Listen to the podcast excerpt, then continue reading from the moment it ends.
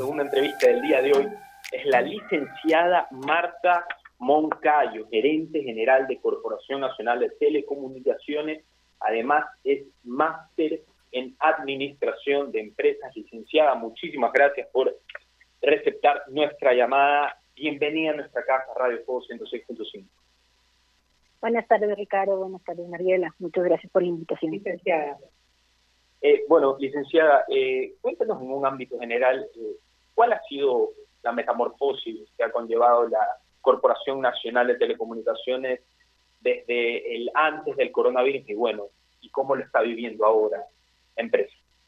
Bueno, hay, hay dos espacios en donde se ve la, la diferencia tan grande. La una es entre nuestros funcionarios en donde prácticamente todos están teletrabajando o en stand-by, que hemos dado esta categoría a los técnicos integrales que están en casas a la espera de que haya una llamada de instalación o de eh, restauración, reparación y salen en ese momento. Entonces, estamos en, en esta situación en donde inclusive el call center del 171 y el call center de CNT de servicios son todos teletrabajando en este momento. Hay más de mil personas que se encuentran teletrabajando en call centers. Algo que nos ha hecho cambiar de un día para el otro por la necesidad de cuidar la salud de nuestros funcionarios, pero que abren puertas hacia el futuro de una nueva metodología bajo la que nos podríamos manejar. Eso por el lado interno, hacia afuera, en lo que es los productos que estamos entregando, nos ha hecho cambiar en cuanto a paquetes especiales para los estudiantes, eh, apoyo a las áreas que tengan que ver con personas con discapacidad a través de las manuelas, apoyar al Ministerio de Gobierno con la opción Apoyo 6, que es un lugar en donde a través del 171, opción 6, pueden tener apoyo emocional, contar a alguien la situación por la que están pasando. Y además estamos a punto de sacar también en conjunto con la Secretaría de Derechos Humanos la aplicación Juntos Juntas, que es un espacio mediante el cual en esos hogares en donde las tensiones han subido, donde podía existir ya inicios de violencia intrafamiliar, pero que la situación lo ha hecho más duro, eh, esta herramienta puede ayudar a las personas a ponerse en contacto con las autoridades, a identificar qué es la violencia intrafamiliar y también poner aquí en, en el app los contactos de las personas que puedan ayudar en caso de ser necesario. El app, el rato que tú mandas la emergencia, dice dónde te encuentras en la ubicación y manda un mensaje a las personas, un mensaje que no tiene costo, entonces no importa si tienes o no tienes en minutos, el mensaje saldría y esto es muy, muy importante. Además de eso, creo que es de conocimiento, con la disposición del señor presidente, la CNT no ha hecho corte de ninguno de sus servicios ante el no pago de los mismos para proteger y mantener la conectividad si bien sí hacemos un llamado a quienes tienen la capacidad económica en este momento dura, estamos conscientes para que hagan la cancelación de sus eh, cuentas, entendemos la situación de los otros. Esto es en un marco general lo que ha hecho la empresa, que se está enfrentando a un tema económico sumamente duro, definitivamente, pero siempre conscientes de que el ser la empresa de telecomunicaciones del país, nuestro primer objetivo es mantenernos conectados. Así es, licenciada. Eh, me gustaría que toquemos eh, todo lo que usted dijo por partes. Primero me llamó la atención el número 171, que es la atención médica para los pacientes que sean COVID positivos o que tengan síntomas del COVID. Eh, ¿Cómo funciona exactamente? Usted dice que tiene un call center con bastante empleado, con muchísimas personas trabajando desde casa. ¿En qué consiste? Si yo tengo síntomas de COVID, yo llamo al 171 y cómo es el proceso. El rato que llamas del 171 y, y tomas la opción 5, que es la opción de COVID, primero te van a hacer una serie de preguntas, un, un robot en un inicio sobre dónde están tus síntomas, cómo están tus síntomas. Y según los que cumples, pasas a un operador que hace un pequeño triaje de confirmación antes de llegar a uno de los médicos que atienden a través del 171, en donde te pueden ayudar con lo que es las recomendaciones básicas de medicamentos en caso de que no sea el tema excesivamente fuerte, como tú sabes, hay muchas personas que están pasando por esta situación, totalmente sintomáticos o con, eh, con pocos síntomas. también identificar aquellos que ya es más grave y darles un acompañamiento continuo, pero siempre evitando, tratando de evitar que, que tengan que llegar a uno de los centros de salud, especialmente lo que fueron las semanas anteriores, porque si no era necesario, lo que sucedía es que podías entrar en un espacio de mayor carga viral y que podía hacer aún peor la situación. Hemos intentado dar el mejor servicio que se podía y hubo algunos, muchos, más de 7.000 en realidad, que eh, sí fueron referidos al sistema de salud tradicional y tuvieron que ser atendidos presencialmente por los síntomas que prestaron. El, el sistema del 171 al momento eh, mantenemos en casos derivados a telemedicina 51 mil casos que están siendo monitoreados y atendidos por los médicos que le, te comento, están en este sistema remoto de telemedicina y además tampoco están en un call center, sino que lo están trabajando desde las casas. Eh, y en total hemos atendido más de un millón y medio de llamadas, de las cuales casi 600 mil eran específicamente sobre COVID. Porque quiero recordarles que en esta dura situación que estamos viviendo, no solamente es que las personas tienen sus necesidades de salud relacionadas al COVID, sino que se queda un poco en el aire el tema de todas las otras dolencias que se puedan tener y que en este momento los hospitales no han podido cubrir, entre otros motivos porque se convierten en centros de carga viral muy, muy alta. Entonces, el mismo 171 en las primeras cuatro semanas tuvo que convertirse en esta virtualidad absoluta desde las casas en la interconexión que puede y que ayuda el sistema Génesis, que es el que está detrás de la capacidad que se tiene de referir las llamadas de un lado a otro bajo un mismo sistema. Así es, licenciada. Usted dijo que han recibido 1.500.000 llamadas y que de estas 600.000 han sido específicamente de COVID, ¿correcto? Sí. Muchas, de, muchas eh, informativas, que es lo que quiero, sé, cómo, me, cómo sé que realmente tengo COVID, me tengo, me tengo, no tengo que hacerme la prueba, cómo evito contagiarme, preguntas básicas. Em, y la otra es 56 mil casos, más de 60 mil en realidad, considerando los que fueron remitidos al sistema de salud, sí cumplían con tener seguimiento y acompañarles porque presentaban los síntomas ya activos de lo que es el COVID como tal. Así es. Eh, hagamos la suposición para ya terminar con este tema, porque hay otros puntos que quiero tocar, especialmente el del app puntos.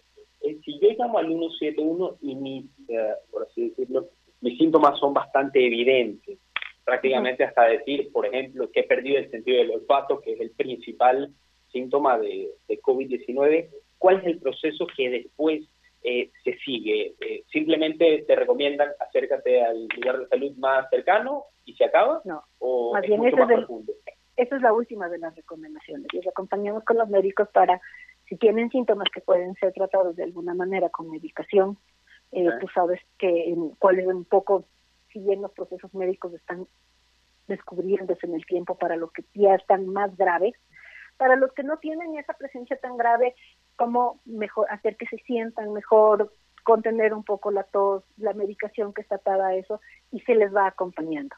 ¿Cuáles son los casos de emergencia? Cuando llama a alguien y nos dice que no puede respirar, aquí es donde empieza realmente la gravedad, se hace un breve test en donde les pedimos que de corrido digan su nombre, su número de cédula y fecha de nacimiento. Si no logras hacer eso de corrido, quiere decir que efectivamente estás oxigenando muy poco y no estás con facilidad de respirar. Ahí la llamada es transferida inmediatamente al 911. Eh, y en caso de que estés en un punto intermedio, pero igual grave, que necesitas ir a que ya te, te traten en un cuadro de un recinto hospitalario, se hace la cita en los locales, en los hospitales que nos ha referido el sistema de salud. Esto suena bien, pero por supuesto en Guayaquil hubo un momento de colapso, en donde intentamos bajo todas las formas de dar el mejor tratamiento a través del teléfono, tratando de mejorar y sostener a las personas, porque los sistemas de salud no podían recibir ya más personas. Y pasamos por la época tan complicada y tan dura que vivió Guayaquil de esa manera. Por eso el objetivo central era contener a las personas en esta manera remota de poder acompañarlos con especialistas de la salud. Marta, ¿cómo está? Mariela. Hola Mariela, qué gusto escucharte. Igual, Marta, cuénteme, ¿y cómo están ahora las llamadas al 171? Han reducido sustancialmente. Eh, tuvimos hace hasta hace dos semanas picos muy, muy fuertes de llamados de personas que presentaban síntomas. Ahora se ha reducido casi en un 30% las llamadas como tal y también haciendo seguimiento a estos 50 mil casos que estaban en tratamiento. Hay muchas personas que ya han pasado los síntomas eh, y están estables y a la espera de poder ellos hacerse individualmente sus exámenes para determinar que ya no exista COVID y en qué etapa se encuentran. Entonces, por ese lado sí es alentador, inclusive de los primeros COVID positivos desde el 171 en apoyo al Ministerio de Salud se hicieron las llamadas y más de 1.400 personas ya no tenían los síntomas de aquellos que eh, dieron positivo en los primeros PCRs que se hicieron. La afluencia ha bajado, las urgencias de las llamadas y el tono de las mismas también, y yo creo que esto un poco refleja eh, estamos pasando a una siguiente etapa en Guayaquil sobre todo. El 70% de las llamadas que se empezaron a recibir en estas semanas que les comento fueron eran de Guayaquil. Esa es la parte complicada, que Guayaquil realmente está y estuvo muy complicada también. Licenciada, eh, los otros productos de CNT, ¿de qué forma se los va a, a poner a disposición de esta emergencia sanitaria. O van a hacerlo con el 171 o los otros productos también de alguna manera van a apoyar. A ver, nosotros apoyamos a, bueno, al 171, que es un canal de entrada y de salida, por decirlo así, al que se puede llamar. Eh, también estamos apoyando a lo que son las manuelas con eh, llamadas de salida desde las personas que los apoyan regularmente. Y por último, eh, también estamos trabajando con el CENESID y con el Ministerio de Educación en lo que sería el apoyo a los estudiantes de escasos recursos y de que donde existe una brecha tecnológica para que puedan acceder a esta nueva forma de aprender y de ponerse en conocimiento. Disculpen por el tranquilo sonido. Estas son las cosas de tener las entrevistas en la casa. y en relación al teletrabajo, y al telestudio también. Y ahora que usted lo dice, eh, ¿usted cree que tenga éxito el estudio a distancia? Yo aquí voy a parafrasear un concepto que es clave. Sobrevivirán los que mejor puedan adaptarse y la educación tendrá que adaptarse. Esa es la realidad. Como país no podemos dejar de enseñar a nuestros niños, no se pierde la responsabilidad de entregar educación, hay que movilizarse. Y con el Ministerio de Educación se está trabajando en este proyecto que va enfocado primero a la costa, que desde el primero de junio entrarían al sistema de la educación virtual y de la teleeducación, donde la televisión se convierte en un factor clave, pero tiene que estar complementado por la conectividad que se tenga. Y Mariela, yo creo que se puede llegar a todo el mundo, literal el mundo, está identificando las formas en las que va a dar el reto. Los niños no pueden regresar a la escuela próximamente. Es. muy complicado. Es, muy mucho riesgo todavía, mucho riesgo. Eh, licenciada, quiero también tocar el tema, eh, claramente la violencia de género, y esto no es algo que nos estoy inventando yo, es un estudio que no solamente se ha dado aquí en el país, sino en varios sectores del mundo, que la violencia de género y la violencia intrafamiliar ha aumentado gradualmente y dado a esto, el CNT ha implementado el app llamada Juntos. Eh, cuénteme, licenciada, primero, ¿por qué sacaron el app y cómo funciona el app? Usted, eh, eh, la violencia de género claramente es algo que viene desde hace muchísimo tiempo. Ha aumentado ahora, pero ustedes eh, tenían una idea ya desde antes del COVID o lo sacaron ahora y explíquenos brevemente cómo funciona. Bueno, realmente desde que no, me hice cargo de la CNT y el hecho de ser una mujer a cargo de una institución que puede dar apoyo en estas circunstancias, siempre pensamos en apoyar lo que es la reducción o eliminación de la violencia intrafamiliar. Es así que en su momento se empieza a fomentar líneas de trabajo y buscar herramientas que puedan ayudar a las mujeres en, pedir ayuda, pero sobre todo también identificar qué es la violencia intrafamiliar, que ahí a muchas personas les queda, cuando afectada emocionalmente en una situación donde debería haber cariño y respeto, cuesta identificar si existe o no violencia intrafamiliar. Así nace en un inicio el proyecto Juntas, que ante la situación del COVID en donde la gente tiene que quedarse en la casa y esto puede aumentar aún más las condiciones de violencia intrafamiliar, esta tiene las siguientes características que son claves. Primero, tú puedes hacer unos breves test y tiene eh, la información para saber si estás o no bajo una situación de violencia intrafamiliar. Cuando tú estás en un espacio cerrado con tu agresor las 24 horas, el poder hacer una llamada de auxilio se complica muchísimo. Este app lo que busca es que a través de un mensaje, algo que no es verbal, tú puedas pedir esa ayuda y que sepan que estás en peligro, que estás pasando por una situación de agresión. Y a esto se suma que, además de las entidades que tiene el Estado en las que apoya eficientemente, intenta hacer su mejor trabajo desde la Secretaría de Derechos Humanos del 911, la misma Fiscalía, muchas veces tú prefieres ir donde alguien que tú conoces, un familiar, un amigo, un vecino, alguien que esté muy, muy cerca, y este hablo que permite es registrar hasta cuatro contactos que en el momento que tú quieras pedir ayuda puedes pedirles a ellos a través de un SNS.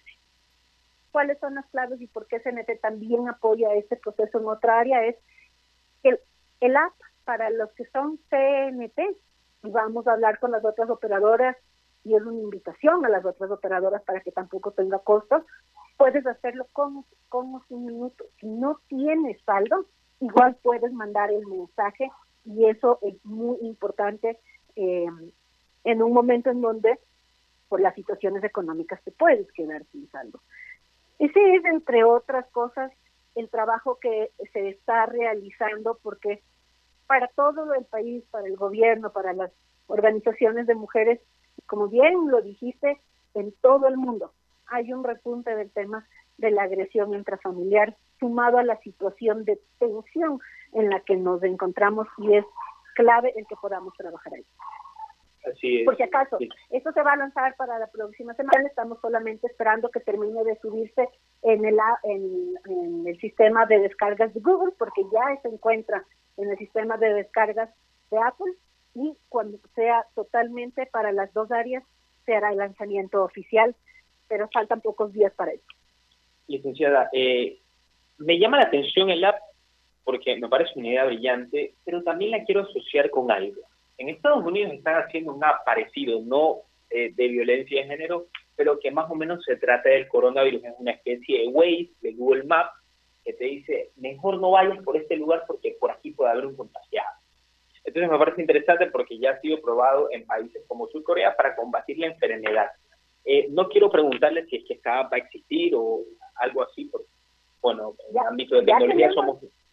Ya tenemos algo que está trabajando hacia allá y se está trabajando desde dos lados. Eh, el proyecto surcoreano, que efectivamente es un app en el que te dice, estuviste cerca de alguien que acaba de dar COVID, es algo que están trabajando desde el COE y que se espera su lanzamiento en los próximos días. Y además, la otra contraparte, que siempre también es importante, es la que se está manejando en Salud PC. Esta app que se trabajó con el Intel eh, principalmente y lo que hace es una serie de capas, no sé si ustedes vieron la em, las palabras del señor presidente en donde se hablaba de las zonas calientes, los barrios en donde había más movimiento, en donde hubo aglomeración de personas, en donde se movilizaron aquellas personas que sabemos que son COVID positivo y no están cumpliendo con sus cuarentenas ese sistema es eh, el sistema COVID del país. Tenemos dos apps que trabajan de esa manera, a la que poco a poco los ciudadanos van a tener acceso dependiendo las capas de información y cómo vayan mejorando eh, en cuanto a la data que pueden entregar. Por lo pronto, la información de estas plataformas está en los COEs provinciales, en el COE nacional, para que se puedan tomar decisiones sobre dónde se deben hacer pruebas masivas, dónde se debe fumigar, cuáles son las ciudades que teniendo menos capacidad sanitaria de hospitales se debe tener más cuidado, que esto también es clave, porque si un cantón pequeño tiene tres casos, ya puede entrar en una crisis, porque tiene dos camas de terapia intensiva. En cambio, otro cantón tiene 20 camas de, camas de terapia intensiva y los tres casos no son un impacto mayor. Y esa toma de decisiones se hace a través de la Big Data desde una herramienta que se le han llamado sala situacional, en donde la información de las instituciones es trabajada a un nivel ya de data superior. En eso también CNT ha colaborado con lo que son nuestros servidores que tienen gran potencia y pueden hacer el corrido de las bases de datos lo más rápido. Así es, licenciada. Entonces, usted nos puede confirmar de primera mano, antes de la última pregunta que le quiero hacer mi mamá Mariela Viteri, nos puede confirmar de primera mano que el CNT está trabajando en una aplicación que va a beneficiar a la ciudadanía en contra del COVID. Es el Mintel, el Mintel, el Ministerio de Telecomunicaciones, con el apoyo de todos los que formamos el ecosistema de las telecomunicaciones, las otras dos operadoras también apoyan en esto, trabajan en lo que es salud de C y seguimos mejorando la información que está ahí para poder tomar decisiones optimizadas en tiempos y en recursos sobre esta enfermedad. No, Marta, yo, sí, no, yo nada más para complementar lo que decía, eh, toda este, esta app que se está creando necesita información. y, y para que necesite información, va a llenar esa app con información. Para eso se necesitan más pruebas rápidas, se necesitan eh, pues todos los datos lo más fidedignos, fidedignos posibles para poder tener un, digamos que un, un tracking, un rastreo bastante certero. En efecto, eh, la calidad de la información que nos puedan entregar las autoridades es clave para la respuesta que nosotros podamos dar mediante la tecnología. Y ahí yo creo que eh, el mismo ministerio y el gobierno han trabajado muy duro en rectificar en algunas partes, en actualizar lo más rápido que se puede lo que es la data como tal. Y dentro de Ecuador ese, individualmente nosotros, cada uno de los ecuatorianos también puede ser su parte registrándose ahí para tenerle, para tener la información, para ver si se tienen o no se tienen los datos, y de esta manera, a través del 171, hacer un seguimiento a aquellas personas que sí cumplen con los síntomas. El número completo total de todas las personas que en algún punto estarán contagiados por el COVID, considero que realmente nunca se va a saber. Primero porque existen los asintomáticos, existen aquellos que tienen pocos síntomas y quizás ni ellos mismos sepan que tienen el COVID en su momento. Eh, entonces, aquí lo importante es tener números que nos den la capacidad de tomar decisiones. Y dentro de un barrio, te voy a hablar de Quito, Carcelén, por ejemplo. Además de que sí existen varios PCRs, la prueba que se hace con el hisopo positivo, también se suma que son lugares de alta concentración y también se suma que del reporte que nos entregan las telefónicas, incluidas CNT, a Mintel, hay muchísimo movimiento de aquellas personas que dan positivo. Eso quiere decir que esos sitios se convierten en lugares de mayor capacidad de contagio que otros lugares. Pues las acciones desde la policía, desde el seguimiento de movilidad, desde el tema de hacer las pruebas rápidas masivamente o las pruebas PCR masivamente, tienen que estar ahí focalizadas para poder identificar quiénes están contagiados, hacerles un mejor seguimiento, poder poner sanciones a las personas que salgan si están contagiadas. Es imposible cubrirlo todo. Entonces, lo, con, con lo que tenemos, el objetivo de estas apps es hacerlo de la mejor manera.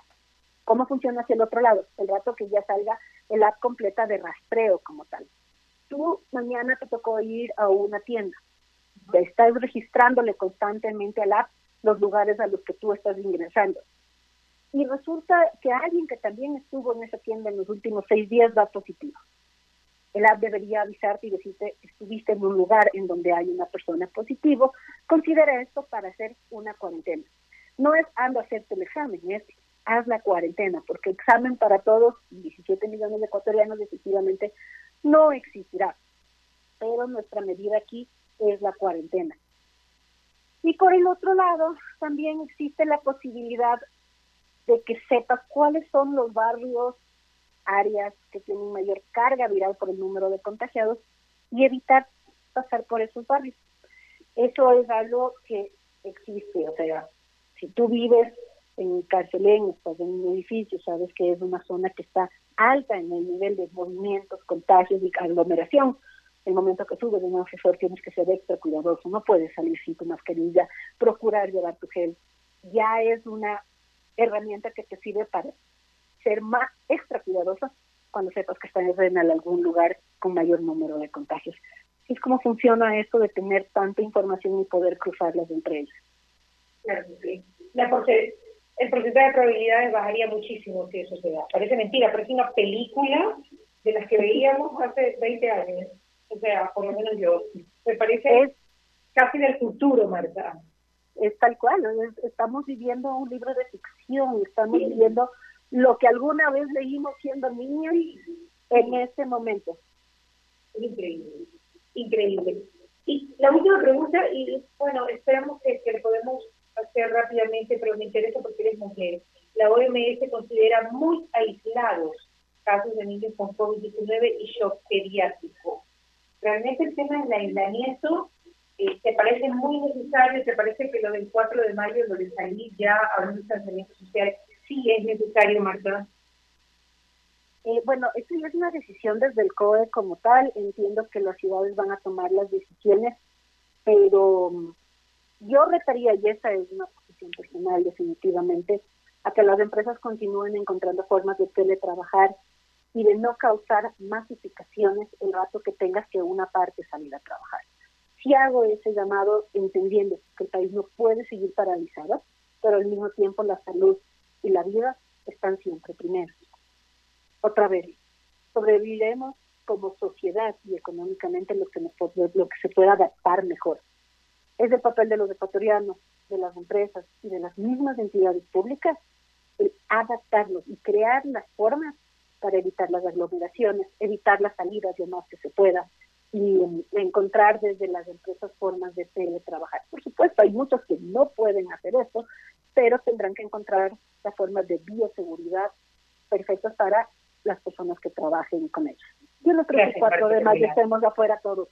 Será poco a poco, pero hay que hacerlo.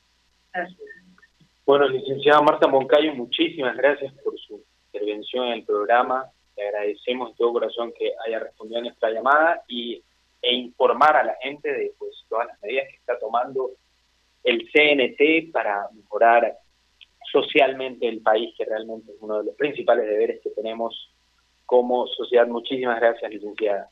Ricardo y Mariela, muchísimas gracias por la entrevista. Un gusto.